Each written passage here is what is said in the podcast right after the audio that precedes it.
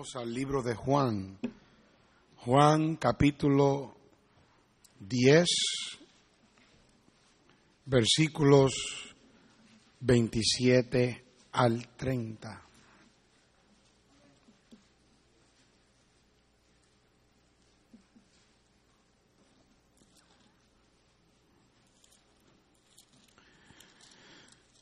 El Evangelio de Juan capítulo 10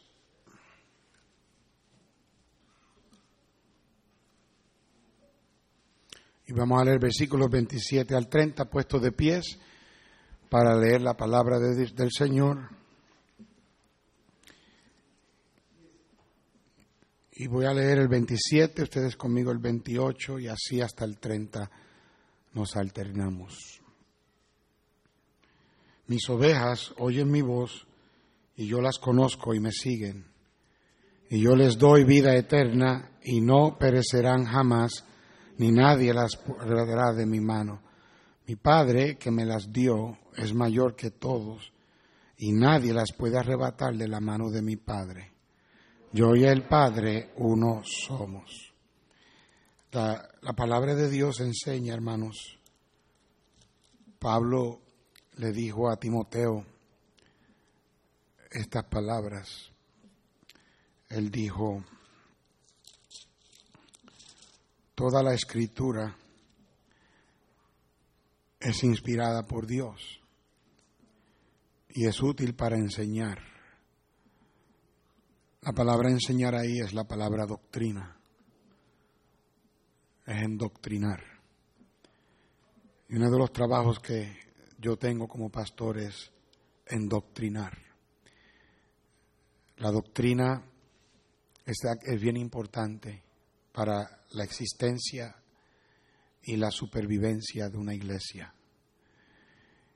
Un pastor debe de predicar mensajes que son mensajes prácticos, mensajes que ayudan al cristiano con la vida ah, diaria que tú tienes, con tu caminar con Dios. Y también un pastor debe de instruir un pastor debe de redarguir y a veces un pastor debe de enseñar o endoctrinar. Y yo quiero en esta mañana traerte un mensaje que es bien importante, que entendamos esta doctrina y la sepamos, la creamos. Se está, se está metiendo una ola de doctrina falsa tan grande. Tal vez usted no lo ve tal vez no lo, no lo, no lo mira y le voy a decir una de las razones por qué. O sea, yo no me estoy haciendo algo grande aquí, pero yo los protejo a ustedes de la falsa doctrina. O sea, yo, yo, yo no dejo que falsa doctrina se meta en la iglesia. Aquí han venido personas que, que no creen lo mismo y, mm, claro, yo no estoy hablando de, de juzgar, yo no estoy hablando de, de conducta hay personas que no, no, no, no, no creen como nosotros, o sea, no se comportan como nosotros, o no actúan o no practican las cosas que nosotros practicamos porque no saben. Pero hay personas que han venido, que tienen doctrina, que traen doctrina de afuera y han estado aquí por algunas semanas hasta meses. Y, y yo siempre estoy pendiente. Desde el púlpito yo bombeo la, doctrina sana. Porque una de las cosas que la doctrina sana va a hacer es que o lo hace a usted darse cuenta y usted abre sus ojos, o lo que hace es que la doctrina falsa la echa para afuera. Y este, yo quiero que ustedes sean cristianos que crean la Biblia, que crean este libro, no porque lo digo yo, sino para que usted lo crea. Y este, esta mañana será un mensaje así. Antes de orar, el título de la historia que les voy a leer es esta. El título de la historia se llama Cicatrices. Esto fue una historia verídica. De hecho, yo, yo escuché que hay un video o hay un tipo de, document, de documental donde reactuaron esta historia en un video y, y entrevistaron a las personas envueltas en este incidente de un niño en el sur de la Florida. Yo, no, yo, no, yo no sé si hay otras cosas en, en el Internet que tienen este, este nombre, pero esta historia que les voy a leer es de un niño en el sur de la Florida. Dice, un niño en el sur de la Florida decidió ir a nadar en un lago que estaba detrás de su casa. Y para avanzar, el niño comenzó a correr hacia el lago y mientras corría, pues como cualquier niño iba quitándose los zapatos, los dejaba, calcetines, los dejaba, la camisa, los dejaba, y iba ya dejando cada pieza en el camino hacia el lago. Cuando llegó al muelle, brincó y se zambulló. Y estando en el lago, comenzó a nadar hacia el medio, hacia el centro del lago, no dándose cuenta que desde el centro del lago hacia la orilla venía nadando un cocodrilo. Su mamá, que estaba en la casa, mirando por la ventana, vio al cocodrilo y a su hijo, que se iban acercando el uno al otro cada vez más, cada segundo. Esa mujer en pánico comenzó a gritar y a correr hacia el lago, gritándole al niño, mijo, salte, regresa, hay un cocodrilo, regresa.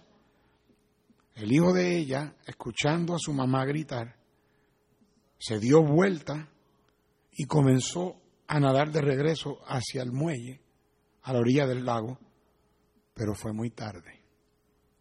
En el momento que él llegó al muelle, donde estaba su mamá, el cocodrilo se apoderó de él. Y desde el muelle la mamá tenía en los brazos de su hijo, tenía al hijo por los brazos, mientras que el cocodrilo lo tenía por la boca atrapado por las piernas y comenzó una tremenda y feroz batalla de estirones, a tug of war, entre el cocodrilo y la mamá, mientras el niño estaba entre medio de los dos. Yo quiero hablarte en esta mañana sobre el tema por qué es que yo creo en la seguridad eterna del creyente. ¿Por qué es que creemos que la Biblia enseña que cuando una persona es salva, esa persona no pierde la salvación. Es salva para siempre. Vamos a orar. Bendice este mensaje, Señor, porque es tu palabra, porque tú eres el que la escribiste. Escóndeme detrás de tu cruz, Señor. Yo te necesito más que nunca. Protege esta iglesia, es tu iglesia. Protege el rebaño, es tu rebaño y sé conmigo ahora. En el nombre de Cristo. Amén. Pueden tomar asiento.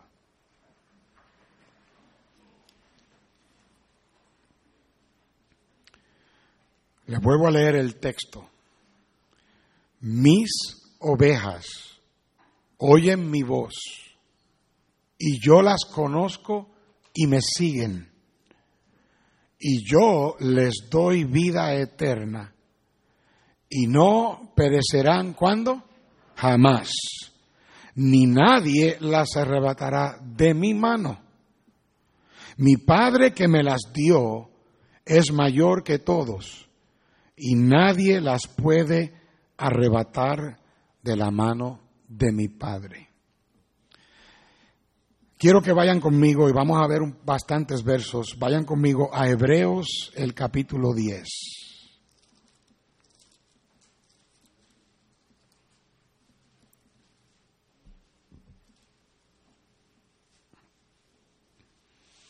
Hebreos capítulo 10, y miren el versículo 10. Dice la Biblia, en esa voluntad somos santificados mediante la ofrenda del cuerpo de Jesucristo, hecha que una vez, ¿hasta cuándo? Para siempre, eso recuerde eso.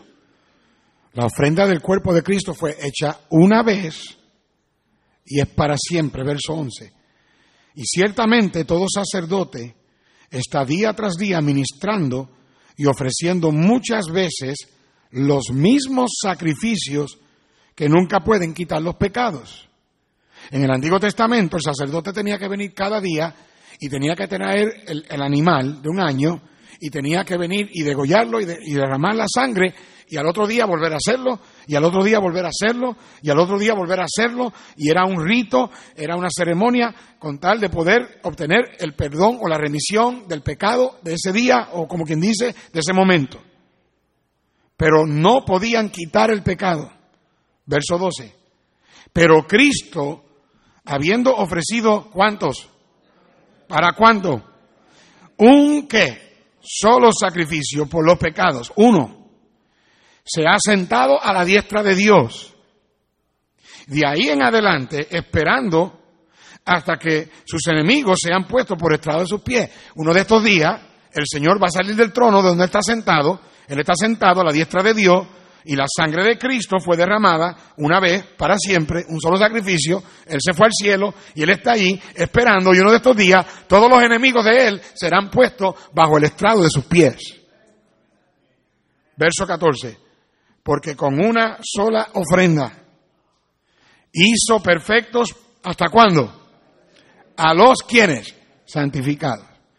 Unas páginas más adelante, después de Pedro viene, eh, perdón, después de Hebreo viene Santiago y después de Santiago, primera de Pedro. Primera de Pedro, capítulo 1, verso 3. Bendito el Dios y Padre de nuestro Señor Jesucristo, que según su grande misericordia nos hizo que renacer. ¿Qué significa renacer? Nacer de nuevo, volver a nacer. Nos hizo renacer para una esperanza que viva. Nosotros, hermanos, tenemos una esperanza viva. Una esperanza viva significa que hay algo que nos mantiene a nosotros ah, sabiendo que tenemos algo que nos espera. Dice, esta esperanza viva es por la resurrección de Jesucristo de los muertos. Verso 4. Para una herencia que incorruptible. En otras palabras, esta herencia no es corruptible. Eh, ayer llegué a casa, no sé si fue ayer ya, ayer, llegué a casa y miré las paredes de mi casa. Y me, me di cuenta, Roberta fue a abrir, mi esposa fue a abrir una puerta y la puerta estaba encajada. Y yo la miré a ella y me dijo, y la casa, hace poco le hicieron un trabajo de fundación y parece que se ha movido un poco. ¿Sabe por qué tenemos tanto problema? ¿Sabe por qué? Porque nuestra casa es corruptible. Todo aquí es corruptible.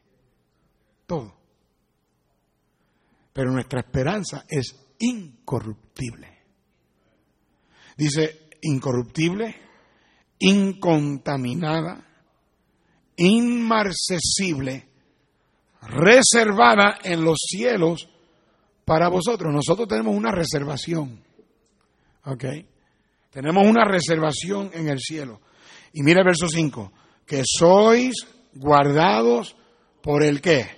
Poder de Dios mediante la fe, para alcanzar la salvación que está preparada para ser manifestada en el tiempo postrero. Quiero comenzar haciendo una pregunta que por muchos años muchos se han hecho esta pregunta. Y es una pregunta que para, para muchos van a hacérsela por otro, por muchos años más.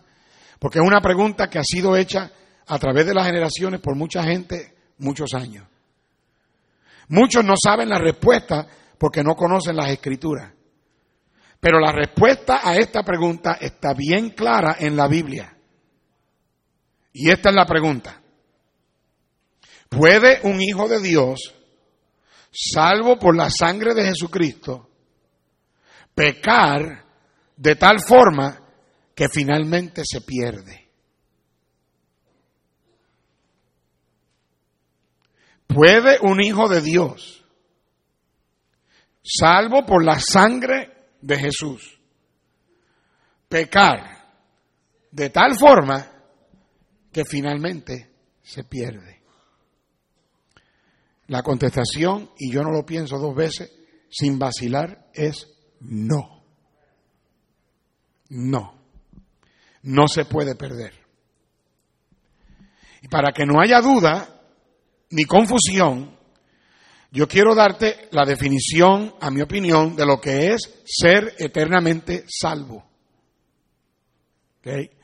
Yo creo que ser eternamente salvo es que la salvación por medio de la sangre de Jesucristo es para siempre.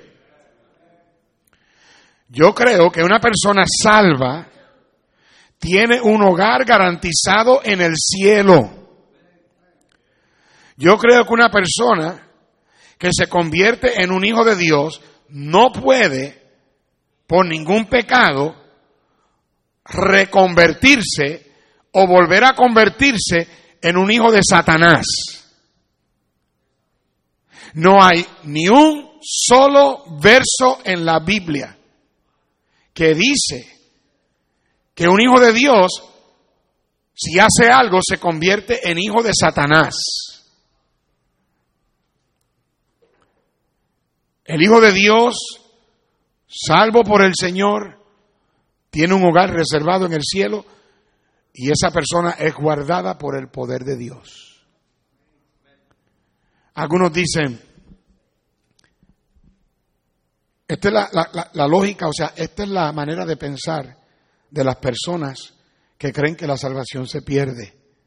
Ellos dicen, entonces eso le da licencia a la gente a vivir como quieren. Pero quiero enfatizar que eh, la gente que dice eso es solamente la gente que cree que la salvación se pierde. Porque una persona que cree como la Biblia enseña, que la salvación no se pierde, nunca predica, nunca predica que esa persona puede hacer lo que le dé la gana. Nunca. Nunca. Claro que importa cómo vivimos. Claro que sí. Claro que importa. Vivir rectamente siempre es importante. Sufrimos graves consecuencias cuando no vivimos rectamente. Pero son pocas las iglesias que enfatizan esto. ¿Están conmigo, hermanos? Yo no estoy defendiendo el pecado, pero sí estoy defendiendo que Jesús, el hecho de que Jesús salva a pecadores que no merecemos ser salvos pero Él lo salva. Si una persona viene a Cristo y le pide perdón y lo recibe a Él como su Salvador personal, no hay persona en este mundo a quien Cristo, si esa persona viene y lo acepta, no lo salve. Eso es lo grande de Jesús. Lo grande de Jesús es que Él ha hecho la salvación para todo aquel que crea. Y el Señor salva a cualquier pecador aun si no se lo merece. La doctrina de la seguridad del creyente o la salvación eterna, esta doctrina no devalúa, no devalúa la salvación, al contrario, la hace de más valor, la hace de más precio. ¿Qué es más preciado? Dígame usted. ¿Qué es más preciado? ¿Un vaso de cristal que puede romperse en cualquier momento con cualquier golpe o un diamante que dure para siempre? Pues la salvación de nosotros es un diamante que dura para siempre. No es algo que, que perdemos cada vez que hacemos algo que no debemos.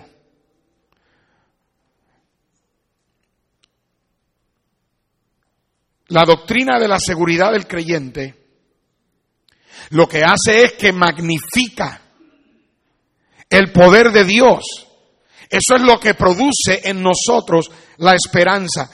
Yo no estoy en mi cama todos los días, yo no, yo no, yo no estoy todos los días preocupado, caminando por ahí, preocupado si me voy a ir al cielo o no. Yo no vivo ah, todo asustado si, ay, si yo me muero ahora estaré seguro. Ay, eh, yo no, es que yo no sé. Ay, yo no vivo de esa manera, hermano. El que tiene salvación sabe que es salvo. Y es una seguridad y una esperanza que lo produce el poder de Dios. No es algo que usted y yo fabricamos.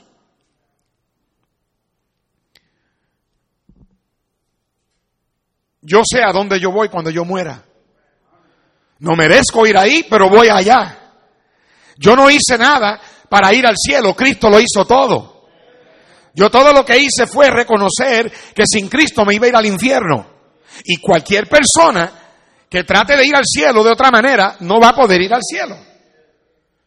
Hay gente que se bautiza, hay gente que va a la iglesia, hay gente que se hace la, primera comunión, que se confiesan, hay gente que trata bien a la gente, hay gente que hace buenas obras, hay gente que, que, rezan, hay gente que se confirman, hay gente que le oran a un santo, hay gente que le rezan a María, hay gente esto y lo otro. Escúcheme bien, no importa, no importa, no importa lo que usted haga, lo que usted quiera hacer, cuánto usted le ofrezca, cuánto dinero tenga, no importa, no importa que la iglesia que usted vaya, yo le estaba hablando, el Señor que me vino la guayabera, que me decía, yo soy católico.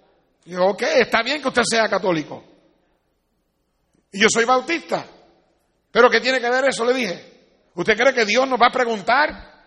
Que cuando lleguemos al cielo, que Él va a preguntar si somos católicos o bautistas. Me dijo, no. Entonces, para, ¿por, qué me dice eso? Le dije, le pregunté al Señor, Ramón se llama, Ramón, déjame preguntarte, la iglesia Haití, en la iglesia católica, ¿te han enseñado alguna vez, te han enseñado cómo ir al cielo y saberlo? ¿Te lo han enseñado? ¿Han tomado la Biblia? ¿Te han enseñado un camino al cielo? Me dijo, no. Entonces, ¿de qué vale que seas católico? Pero ¿de qué vale que seas bautista si tampoco te lo enseñan? Yo sé a dónde yo voy porque Cristo me salvó. Entonces yo quiero darte ciertas razones porque es que creemos en la seguridad eterna del creyente. Porque mira, hay iglesias bautistas que se están, se están haciendo interdenominacionales, se están convirtiendo en, iglesias carismáticas y, se, y ¿sabe cómo empiezan? Se, empiezan, hermano Río, empiezan porque empiezan a recibir miembros de otras iglesias. Mire, escúcheme bien. Escúcheme bien lo que le voy a decir. Yo no soy profeta ni hijo de profeta. Yo, yo, yo, yo no soy un gran pastor, yo no soy un gran hombre. Pero escúchame bien lo que te voy a decir.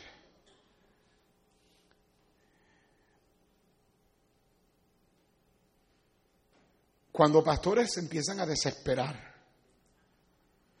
porque no les llega gente y empiezan a recibir miembros de otras iglesias que no creen iguales. Y empiezan a ponerlos como maestros, como líderes.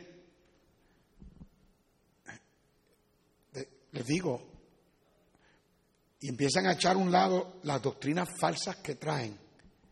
Ahí es donde ustedes empiezan a ver el deterioro y el cambio de las iglesias. Y lo que era una iglesia bautista ya no lo ve. Y empiezan a aceptar el movimiento carismático, empiezan a aceptar himnos contemporáneos. Y después de momento tienes a un maestro que le está enseñando a sus estudiantes, yo sé que el pastor dice esto, pero déjame decirte, la salvación se puede perder. ¿Y por qué tú crees que yo, cuando vienen gente aquí de otras iglesias y denominaciones, yo les dejo que estén aquí, yo y los amamos y todo. Yo no estoy diciendo que somos mejores que ellos, pero yo voy a proteger la doctrina de la iglesia. Y no vamos a dejar que cualquier persona simplemente enseñe lo que porque venga de que yo no sé de dónde, de dónde, de cualquier iglesia. La verdad del caso es que aún de las iglesias bautistas hermanos aquí que ustedes se transfirieron de otras iglesias, tú bien lo sabes, que yo te pedí que estuvieras seis meses en la iglesia escuchándome y yo ah, conociéndote antes de yo poder considerar si te ponía a trabajar en la iglesia.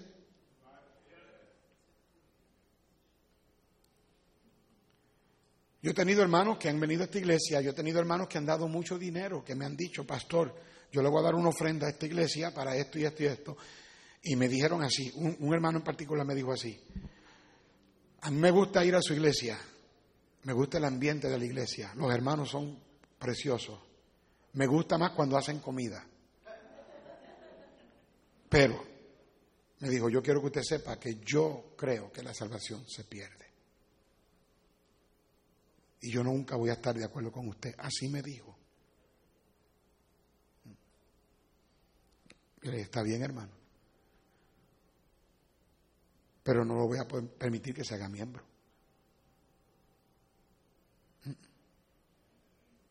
No puedo. Y yo te voy a decir por qué. En este mensaje te voy a decir por qué. Número uno, porque la doctrina de la seguridad del creyente es bíblica. Bíblica. Yo pudiera darte muchos versos. Vimos en, vimos en, Primera de Pedro capítulo 1, verso 5, vimos, eh, es uno de los versos, vimos que la, salvación de nosotros está, esta herencia es, guardada, esta esperanza y nosotros somos guardados por el poder de Dios. Ahí no dice en ningún momento que somos guardados por nuestras obras. ¿Me escuchó? Tú no eres guardado por tus obras, tú eres guardado por el poder de Dios. ¿Ok? Vimos en Juan capítulo 10, si usted regresa conmigo a Juan capítulo 10. Juan capítulo 10.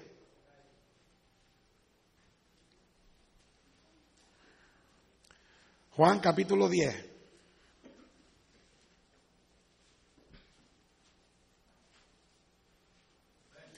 Manu Miguel, ven aquí un momentito, Manu Miguel García. Párate aquí frente a la, mesa. Deja tu Biblia, porque voy a necesitar que dejes tu Biblia. Ok, Josué, ven aquí un momentito con Miguel. Jesús Junior, ven aquí con, ellos. Que párense uno al lado del otro. Ok, así mismo, al lado de Miguel y al lado de Josué. There you go. Ok, now mira lo que dice en el versículo 28. Yo les doy vida eterna y no perecerán jamás ni nadie las puede arrebatar o las arrebatará de mi mano. Mi Padre que me las dio es mayor que todo y nadie las puede arrebatar de la mano de mi Padre. Now, trata de imaginártelo de esta manera. Jesús Junior aquí es el salvo, el cristiano que es salvo. Josué representa al Señor Jesús y Miguel representa a Dios Padre. Now, Jesús, perdón, eh, eh, eh, Jesús Junior está aquí y tú, ponlo así de esta manera. ¿Okay? Él está dentro del Señor Jesús, el cristiano está dentro del Señor Jesús, que para el frente. Ahora ven, abraza a los tres. Y él está, ellos están dentro de, Dios Padre. Now, para yo, si yo represento al diablo, buen ejemplo, ¿verdad? Si yo represento al diablo y yo quiero llegar a él, yo tengo que primero venir por este para después pasar por este, para poder llegar a este. Y Cristo dijo, el Padre es mayor que todos.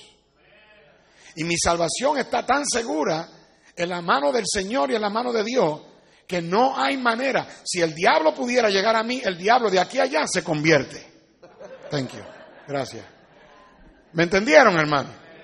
Entonces, la salvación, la seguridad eterna de la salvación es, bíblico, eh, eh, en los pasajes de la Biblia. Vamos al libro de Hebreos capítulo 10, donde leímos hace unos momentos atrás. Hebreos capítulo 10. Y en el versículo 14 dice la palabra, leamos todo, ¿lo tienen? Leanlo. Porque con una sola ofrenda hizo perfectos para siempre a los santificados. ¿A los qué? Eso significa que cuando una persona es salva, es santificada, es puesta aparte, es separada para Dios. ¿Ok? Ve conmigo a, a Colosenses capítulo 3. Echa para atrás, estás en hebreo, entonces echa para atrás perdón, capítulo 3 de Colosenses. Y el versículo 3. Ah, no, ese no es. Espérate. Oh, escribí la, siempre que me pasa esto. déjame, déjame que busco aquí en la concordancia que tengo en el teléfono. Um, uh, I'm so sorry. Es um,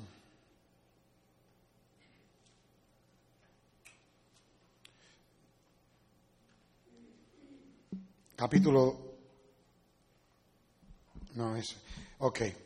Después lo busco, escribí la referencia. Oh, Colosenses 3.3, no, ese no. I'm sorry. Vaya conmigo a Juan capítulo 6. Juan capítulo 6.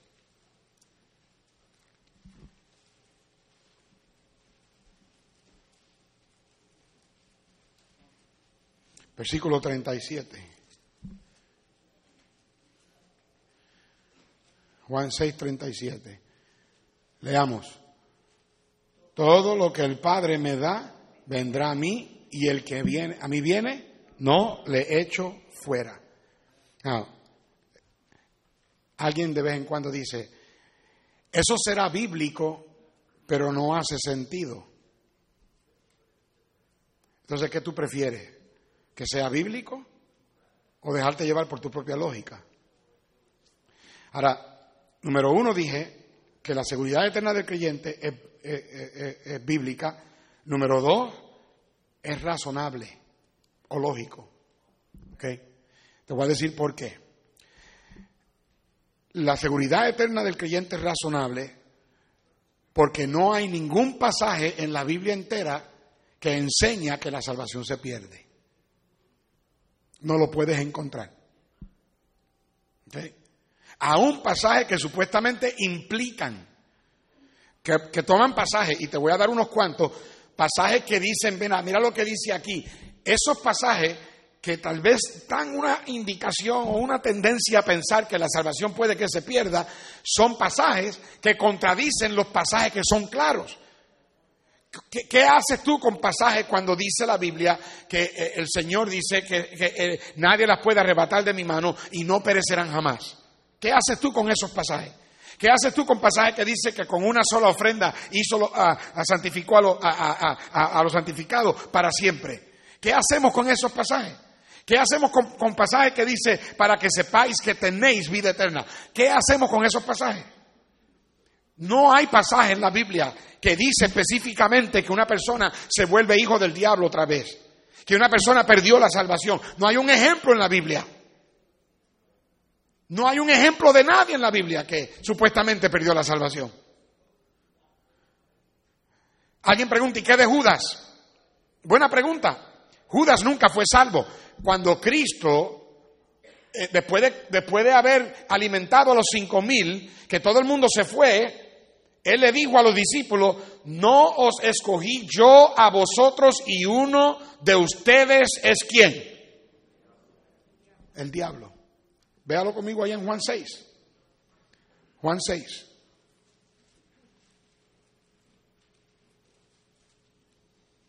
Ah, yo creo que Juan 6 me vino a la mente.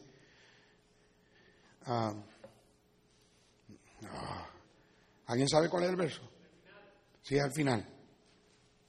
Ah, sí, verso, verso 70. Gracias, hermano. Juan 6, 70. Jesús le respondió, no os he escogido yo a vosotros los doce y uno de vosotros es diablo. Hablaba de Judas Iscariote, hijo de Simón, porque este era el que le iba a entregar y era uno de los doce. Vamos a ver pasajes, no tengo el tiempo para verlos todos, pero vamos a ver pasajes que supuestamente ellos usan y son mal interpretados. Ahí mismo en Juan, vaya conmigo al capítulo 15, verso 6. Juan 15, 6.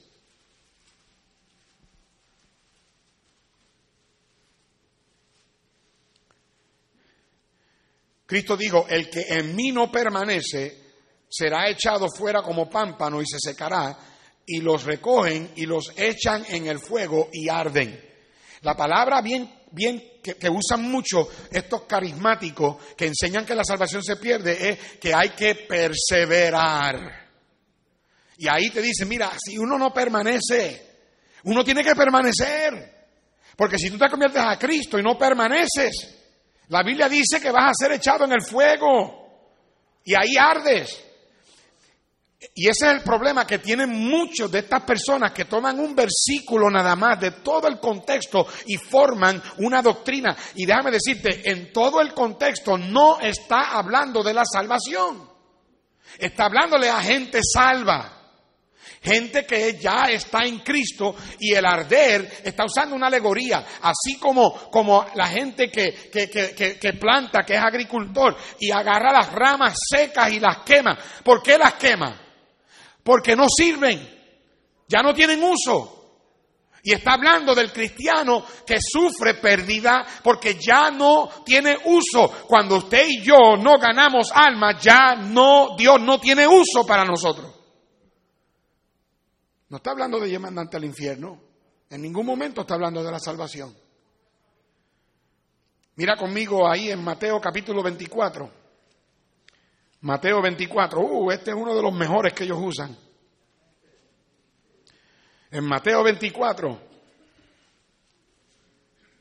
verso 13. Déjalo conmigo, lo pueden hasta decir de memoria, porque muchos lo, lo han oído. ¿Cuál es? Mas el que persevere hasta el fin, ese será salvo. ¡Wow! Le encanta, hay que perseverar hasta el fin. Tú no perseveras, eso quiere decir que tú puedes estar con Cristo y con Cristo y ves, y de momento te da con hacer algo, te vas para la cantina, te tomas una, una cerveza y en ese momento Cristo viene, te queda. ¿Cuántos han oído algo así? ¿Eh? Ya, no estás perseverando. yo no estoy justificando que te vayas y te tomes una cerveza. Yo no estoy defendiendo el pecado en ningún momento. Pero ese pasaje de la Biblia no está hablando de la salvación. Está hablando del tiempo de la tribulación. Está hablando de gente que, van a, que, que, que, si se ponen la marca de la bestia no van a ser salvos. Está hablando de la tribulación. Y aquellos que no perseveren hasta el fin de la tribulación no van a ser salvos. Solamente los que perseveren, los que no se pongan el, sello de la bestia, los que entren al, milenio, son los que van a ser salvos porque van a creer que Jesús fue el Mesías y no se van a dejar llevar por la mentira del, del anticristo. Ve conmigo a Hebreos capítulo 6. No se asusten por el tiempo, porque no, es, no los voy a tampoco a estar aquí hasta las 4 de la tarde, nada más hasta las 3. Hebreos capítulo 6, este es otro que les encanta usar. Verso 4. En Hebreos 6, 4 dice, porque es qué. No, vamos a ver qué es imposible. Hay que ver a qué se refiere aquí, qué es lo imposible aquí. Porque es imposible que los que una vez fueron qué. estamos hablando de que algo es imposible que personas que fueron una vez iluminadas y gustaron qué? El don celestial y fueron hechos partícipes de él qué. estas personas son salvas. Una persona ha sido hecha partícipe del Espíritu Santo, ha gustado del don celestial, han sido iluminados. Es imposible que estas personas, todavía no, hemos averiguado, todavía no sabemos qué es lo imposible. es imposible que estas personas, verso 5, que gustaron de la buena palabra de Dios y los poderes del siglo venidero, so, todavía está describiendo estas personas, personas que ya han sido salvas, es imposible que. Y recayeron. No quiere decir que es imposible que caigan, no. Es imposible que estas personas que fueron salvas, iluminadas, que gustaron el don celestial, que son partícipes del Espíritu Santo, que, que, gustaron de la buena palabra de Dios, de los poderes de los siglos venideros, que y caen. ¿Cuántos conocen cristianos que han caído? A ver, levanta la mano. ¿Ok? Eso es posible que un cristiano caiga, ¿sí o no? David cayó, ¿no? Pedro cayó, ¿no? Lot cayó, ¿no? Sansón cayó, ¿no? O sea, es posible que cristianos caigan, ¿cierto o no? Ok, eso es imposible que cristianos que han gustado la salvación y han caído, ¿qué es imposible? Verso 6, sean otra vez renovados para arrepentimiento, crucificando de nuevo para sí mismo al Hijo de Dios y exponiendo a vituperio.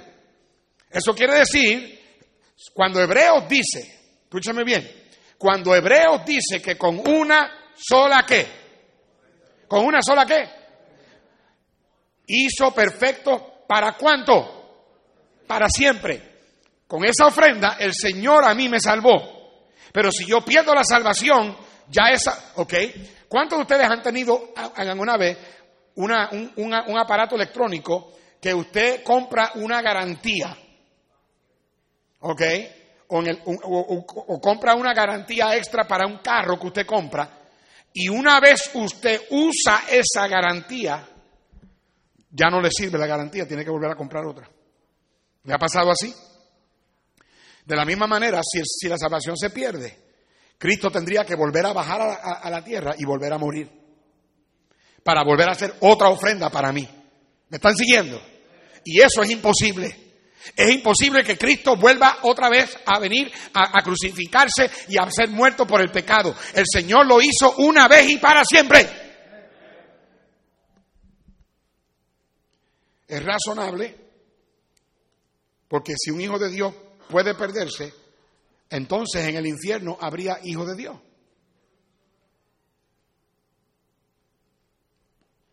No hay un versículo en toda la Biblia que dice que yo me convierto en un hijo del diablo. Quiere decir que si yo pierdo mi salvación, yo me iría al, cielo, al infierno como hijo de Dios. ¿Están conmigo? Es razonable porque la salvación es toda por gracia. ¿Qué dice Efesios 2.8? Porque por gracia sois qué? Por medio de la... Y esto no de vosotros, pues es donde Dios, no por obras para que qué. Ok, entonces Dios está diciendo que la salvación entera, toda es por gracia, toda, toda. Toda la salvación es por gracia, no es parte por gracia y parte por es toda. Toda la salvación es por gracia. No es por nosotros, no es de vosotros, es don de Dios. No hacemos nada para salvarnos, no hacemos nada para mantenernos salvos y no hacemos nada para perder la salvación. Si un cristiano pierde la salvación, entonces deja de ser por gracia, se convierte por obra. Y si no es por gracia, es por obra. Y la salvación no es por obras. Es razonable porque la sangre de Cristo fue suficiente para pagar por nuestros pecados. You got any cash on you? Can I borrow about $10, $20? I just need a bill. $5.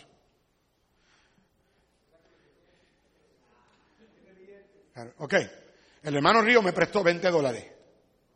¿Ok? Yo le debo a él 20 dólares. yo voy, hago lo que tengo que hacer, recibo los 20 dólares y vengo y se lo pago. yo le voy a pagar para atrás los 20 dólares. Se los pagué. Now, pregunto, ¿Cuánto de los 20 dólares le debo yo a él? ¿Cuánto? Nada. Nada. Según mi Biblia, en Apocalipsis capítulo 1, versículo 5, en Apocalipsis capítulo 1, versículo 5 dice, y de Jesucristo el testigo fiel, el primogénito de los muertos, y el soberano de los reyes de la tierra, al que nos amó y nos lavó de nuestros qué? Pecados con su qué? Con su sangre. So, de acuerdo a la Biblia, mi Biblia me dice a mí que la sangre de Cristo pagó por todos mis pecados. ¿Cierto o no? Ahí mismo en Apocalipsis capítulo 5, versículo 9.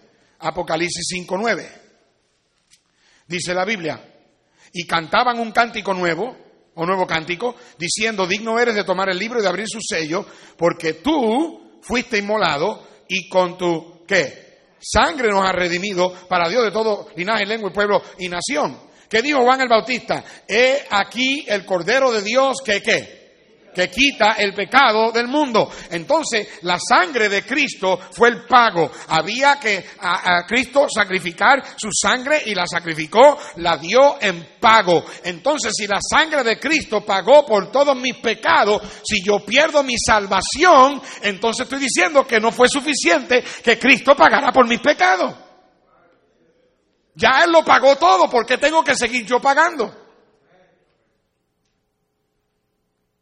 Es razonable porque Dios al Hijo lo disciplina.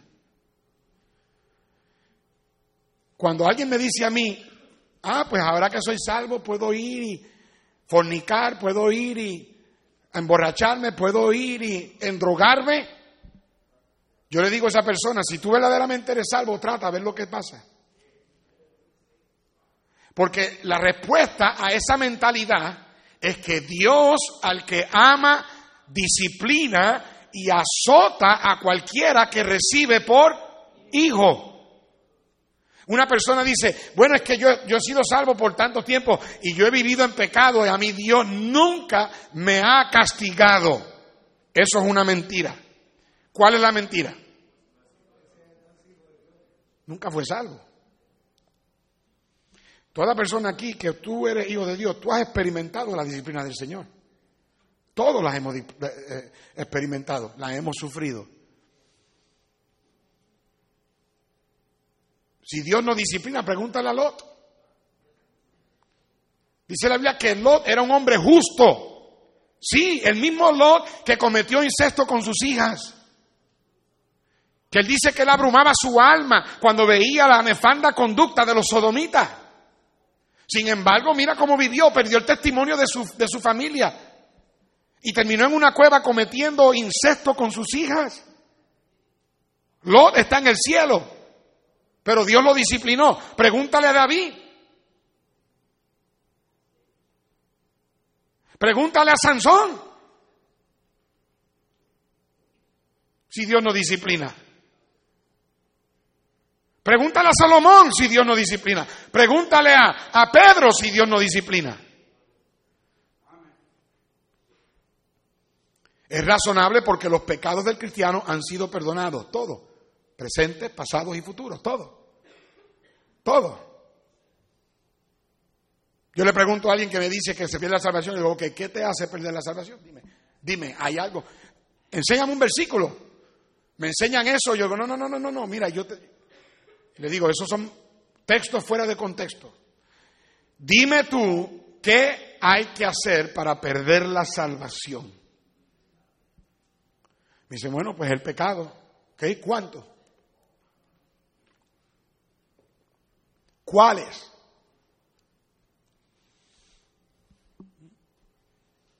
¿Sabe el problema que tienen estas personas? Estos que creen que la salvación se pierde, ellos creen eso pero ellos creen que son los demás los que la pierden, ellos nunca la pierden. ¿En serio? Ellos nunca la pierden. Si el pecado es lo que me quita la, me hace perder la salvación, pregúntale. El pecado, ok, te voy a dar ejemplo. ¿Tú me, me quieres decir pecado como no leer la Biblia? ¿Sabe qué es pecado no leer la Biblia? ¿Sabe cuántos de estos nunca leen la Biblia? Pecado como no orar.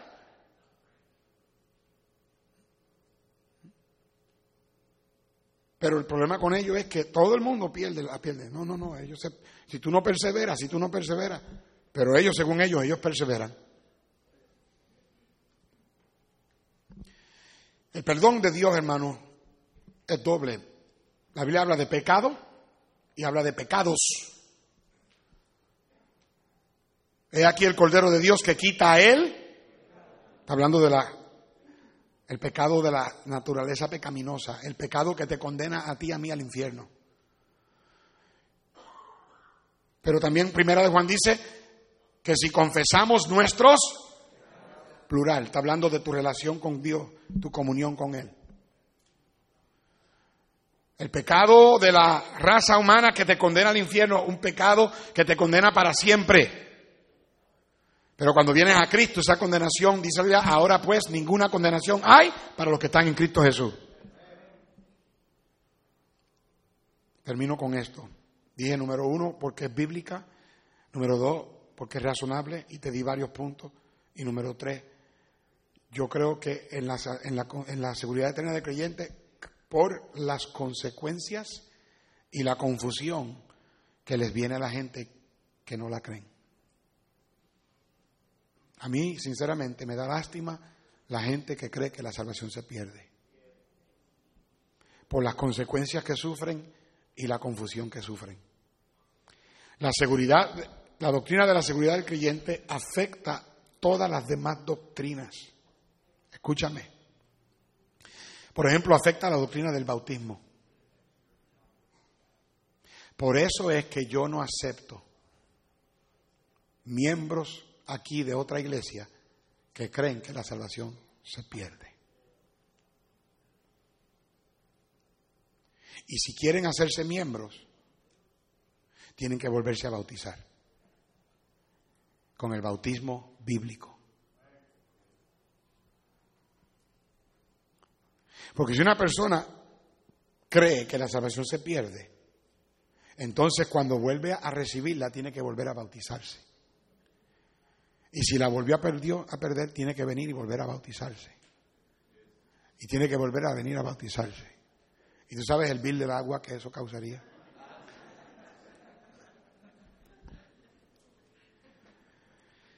Alguien dice, pero ustedes han bautizado a la gente otra vez. Ah, ah, no, no, no, Señor, no diga eso porque eso no es verdad. Nosotros no bautizamos a la gente otra vez.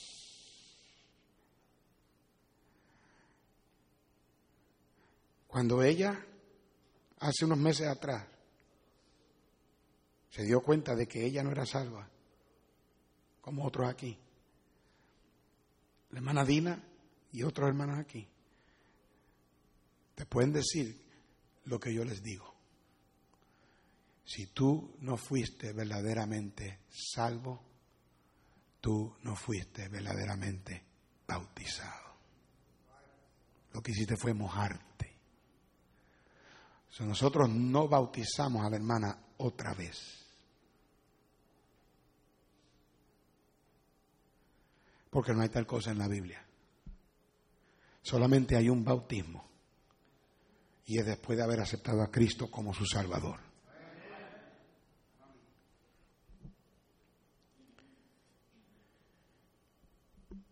La Biblia claramente enseña que podemos saber que somos salvos.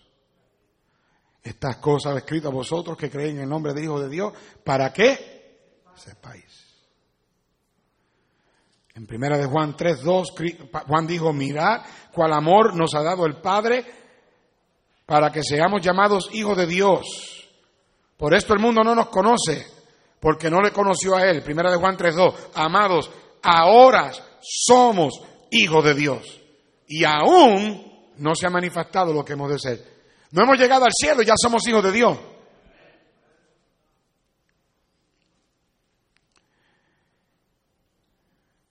Comencé con la historia del niño en el sur de la Florida. La mamá comenzó a gritar y a gritar y a gritar, mi hijo, por favor, regrésate, mi hijo, por favor, regrésate, regrésate, que viene un cocodrilo. El niño se dio la vuelta, oyendo los gritos de la mamá, y ya estaba a punto de llegar al muelle cuando ya era muy tarde. En el momento que él llegó al muelle, la mamá lo agarró por los brazos para sacarlo del agua, pero el cocodrilo lo agarró a él por las piernas. Y desde el muelle su mamá tenía al hijo de los brazos, mientras que el cocodrilo lo tenía en su boca por las piernas. Y comenzó una tremenda y feroz batalla de estirones entre el cocodrilo y la mamá del niño con el niño entre medio de los dos. El cocodrilo era más fuerte que la mamá. Pero la mamá tenía un amor por dentro, por su hijo, que ella gritaba y gritaba y gritaba a todo pulmón hasta que un vecino la escuchó y sacó el rifle y mató al cocodrilo.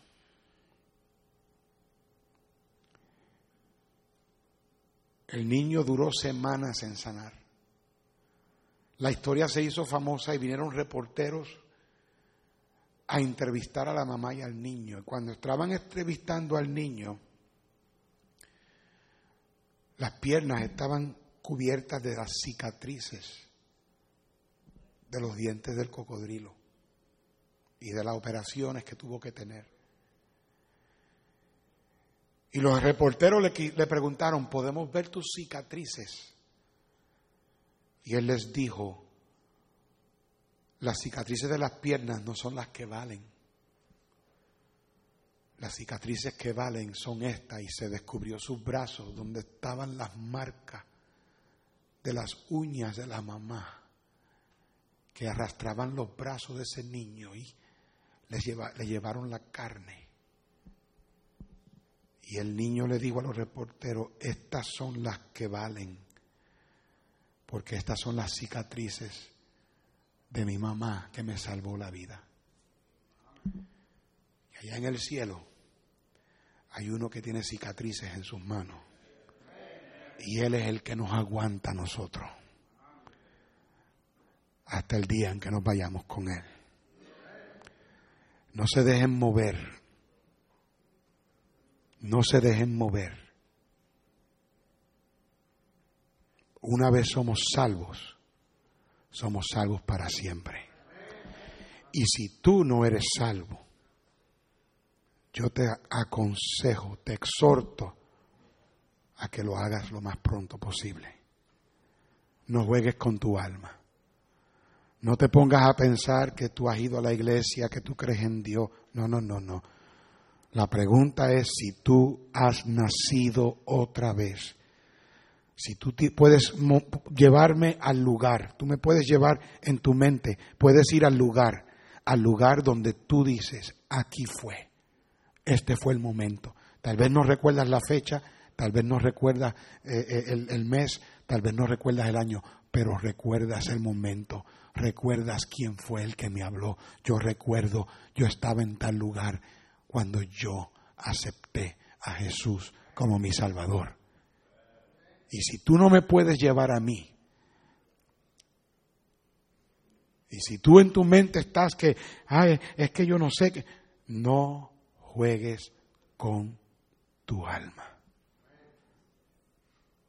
Señor, bendice el mensaje.